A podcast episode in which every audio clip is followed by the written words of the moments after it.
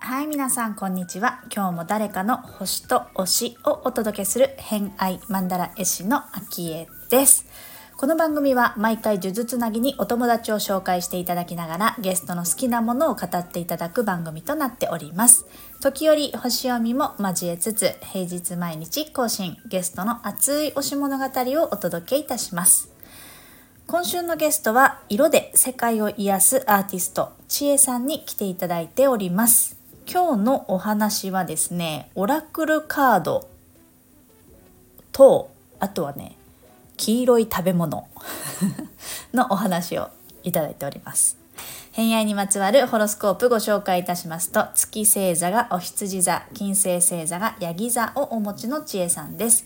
星読みが好きな人はこの星座も背景にお聞きくださると楽しめるかもしれません。それではどうぞ。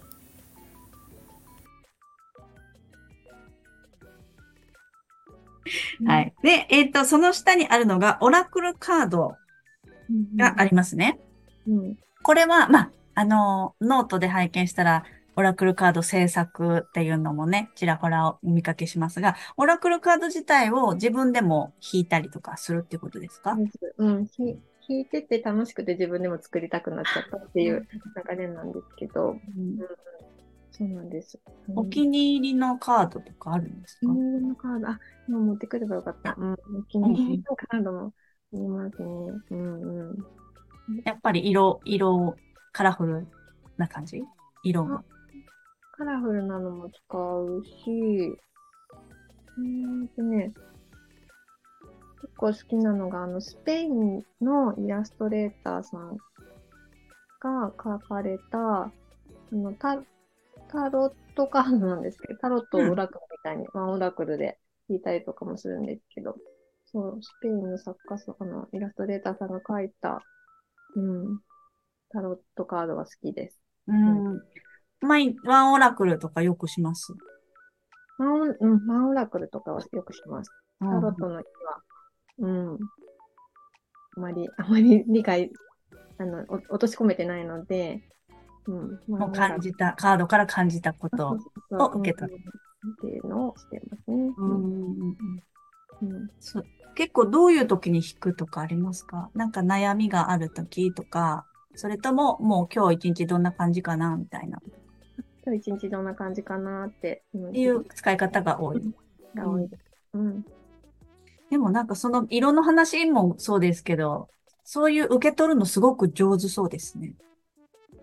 感じるとか、そのカードから自分へのメッセージを受け取るとか。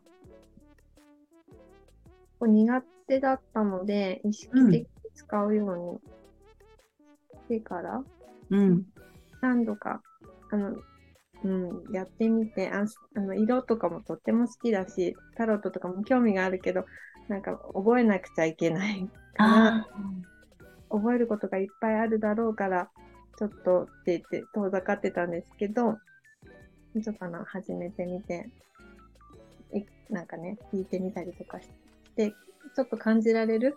感じたときに、なんでしょう、実際にこう、次のアクションに移せたりとか、なんか心が少し軽くなったりとかするっていう経験を 何度か積み重ねて、自信が持てたから、今はかんあのオラクルとかもね、ワンオラクルとかも聞けるようになったし、色の、色みくじも感じられるようになったし、最初の、最初のこのね、スタートというか、ステップは結構、いつも苦労、苦労が絶えないというか。じゃあ、第一歩が割とも、もたつくっていうか、わちゃわちゃしがちっていうこと、でも、そこの一歩が踏み出す、なんかきっかけがあったりとかしたんですそれやろうみたいな。なんかやっぱどうしても気になっちゃうから。うんうん 見て、なんかタロットよく見るなとか、タロット気になるな。あ、でもなんか勉強するの嫌だ。なんだ、かんだって言って、自分で理由をつけてはやらないっていうことが、理由をつける回数が増えてきたら、もうそろそろ向き合ってみようかなっていう感じかな。やめたという感じ。うんうんうんうん。そんなに気になるんだったらもう買っちゃいなよみたいなね。感じ ですね。ねまあそっか、やってるうちにそれがわかるようになるっていう。まあやってみないとね、何でも行動してみないと何も変わらないですもんね。うん、やってみて、なんか合わなかったっていうこともいっぱいある。いっぱいある。うんうん。うんうんうん、でもそれもそれでいいなと思うし、それも一つの経験だって思えるし。結構じゃあすぐに手を出すっていう感じはないんですね。うん。うん、あ、でもね、気になる。まあ、どうなんだろう。どっちもあるな。直感で、あの、パンっていけるときは行きますけど、行けるときはかなり悩む。何度も。うんうん。確かに。なんかあの、星の話をすると、月星座がお羊座で、金星星座がヤギ座さん。で、割とこう、ヤギ、ヤギ、ヤギヤギ、ヤギ身がお強いかなっていう感じはあるんですけれども、なんか、そういう気になったものとか直感的になった時の、このお羊座のこの瞬発力と、ヤギ座的な、こう、ちゃんとしなきゃ、みたいな、そこが結構せめぎ合うみたいなところもあったりとかするのかなって思うんですけど、そういうシチュエーションも結構あります。うん、ありますね。ありますね。うん、うん、ありますね。うん、ね、なんかそれ、うん、なんか、あの、お友達でもいるんですよね。月お羊のヤギもちさんがいて、そこ結構フラストレーションだったりとかするっていう方も聞いてたので、うん、そうなのかなっていう気は。うん、確かにタットとかも色もそうですけど、学び始めたらちょっと、まあ星もそうですけどね、学び始めのとっかかりも入ったら大変だぞみたいなこととかも結構あるじゃないですか、世の中って。そこの入り口、足を突っ込むタイミングはね、やっぱ人それぞれですけど、ずっと気になってたりしますよね。結局それが。うんね、観念するみたいなね。大きなね、大きな波、小さい波はありますけど。ありますけどね。そう。もう観念して諦めて足突っ込んでみ、見るみたいな時が結局来るんだ、来るんだよってよく思います。そう。どうしようかなとかって言ってる人を見ると、うん、どうせやるんだからってね、なりますよね。でもそれも経験しないと割とわかんないとこだったりとかするかもしれないんですけど、なるほど。あとはオラクルカードと、あとはですね、オムライスやら、プリンやら、黄色の食べ物が割と好きです。ちょっと色にかけてみたんですけど、うんうん、オムライスとか、なんか、何派ですか？何派ですか？あきさんに。え、どういうことですか？どの派があるんですか？オムライスってこう、薄い、あの、うん、卵のやつとか、とろとろのやつとか。私はですね、薄い派です。薄い派でいらっしゃる。はい。どちらでございますか？私は結構ね、ととろとろが、とろとろ派が好きかな。こうやって切ったらべ、べりゃーってなるやつ？うん、うん。あれ、あれ綺麗だなって思う。確かにあれ綺麗だなって思いますね。花畑みたいって思いながら。そそれは、どっちを先に気づいたんですか？好きなものが、あれ黄色が多いって思ったのか、黄色だ、あ、なんかこれ好きかもって。好きなものを並べてみたら、あれ？黄色の食べ物多いって思った。そうか。まあでも、黄色の食べ物あと何かあるかなって今、あの、喋りながら思ってたんですけど、うん、意外とありそうでな、あと何があるの？リンゴ？とか？リンゴ？黄色？い中、中、中。あ、中ね。あ、あまあ確かに黄色。いか。バナナ？バナナとか、うん。なんかこ、ここで使っていいもんだかわかんないですけど、あこのラジオでね、うん、ここあれなんですけど、うん、あの、色、色をさっき学んだって言ったときに、なんかいろんな色のものを食べ、食べて感じるみたいなのをやったんです。ああその時に、なんか、そうだな。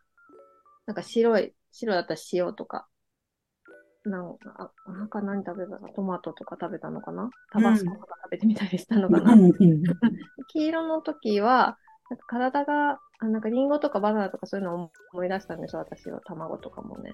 なんかちょっと体が弱ってるとか、体力がない時とかによく食べるなと思って。でも私、体力弱ってるのかなと思うんですけど。色を食べてみて、ちょっと自分で感じたのがそれだったので。はい。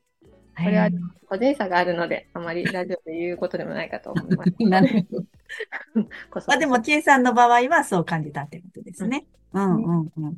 でもそうね、なんかあの、アロマとか、ハーブティー、飲み物とか、まあでもアロマの方が直感的だと思うんですけど、選ぶものって、なんかこう、足りてないものを補うためのものだったりとかっていうチョイスも、割と食べ物もやっぱりあるような気はしますよね。体がも求めてるみたいな。ね、うんうんうんうん。そうか。黄色い食べ、なんかね、色だけで聞くとすごい元気、元気もらえそうですけど。うんうん。ね。うん。面白い。プリン、プリンは何派ですか？プリン、プリンもトロトロ、トロトロ。トロトロ、トロトロ好きなんですか？ね、じゃあね。トロ好きなんですよ。トロフワっぽい感じ。噛まなくていいもの。噛まなくて。喉越しがいいもの？喉越しがね、いいもんね。咀嚼しなくてもいいじゃなくてね。喉越しがいいのね。うん、あ確かに。ふわふわしてるね。うん。そっか。はい。ということで、今回の偏愛マンダラジオいかがだったでしょうか？オリジナルのオラクルカードを作るっていうね。素敵ですよね。オラクルカードはやっぱりあのこうインスピレーションで受け取るっていうイメージがやっぱ強いのでね。もちろんあの一言メッセージみたいな、えー、キーワードみたいなものが書いてあるものもすごく多いと思うんですけれども。そう私はやっぱりね割と苦手なタイプだと思うのでタロットもロジカルに、えー、何え数字とかね背景の色とか右見てる左見てる、えー、とそのエレメントが何だからとかそのロジカルな意味合い、まあ、書いた人のね意図もきっとあるんでしょうけど意味合いを読み取りたがりなんですよね。まあ、もちろんそういうやり方というかねそういう方法もありますし、えー、パッと見た瞬間に、まあ、そのロジカルが頭の中に入ってる上でパッと見た時に瞬間に出てくるワードで私はこうあの書き出すっていうかワンタロット引いたりはするんですけどやっぱり最初にこうねあのベースメントを入れたがっちゃうんですよね。よくあの水亀座の言葉として「主張り」ってあると思うんですけどまずはこうベースのオリジナルに行く前にベースに行くっていうねそこをねやっぱりねどうしてもいっちゃうんですよね。だからこうインスピレーションが苦手だからこう取り組んでみるって言ってたね千恵さんはこう自分で自ら選んでそっちの方に行ってしてるのはすごいなってやっぱ思いますよね。そう。まあ私自体もね嫌いじゃないんですけどね。そうロジカルに考えるのが。そう意味合いをどんこのか一つのカードの中にこんなにたくさんの意味があるのかみたいなのに結構感動を覚えるのでタロットをもしインスピレーションだけで受け取ってる人は一つ一つ書いてあるものの意味を見てみるのもちょっと新鮮なんじゃないかなと思うのでおすすめはしますがいかがでしょうか？はいということで、えー、本日もお聴きくださりありがとうございました。今日も良い一日をお過ごしください。偏愛マンダラ絵師のあきえでした。では、また。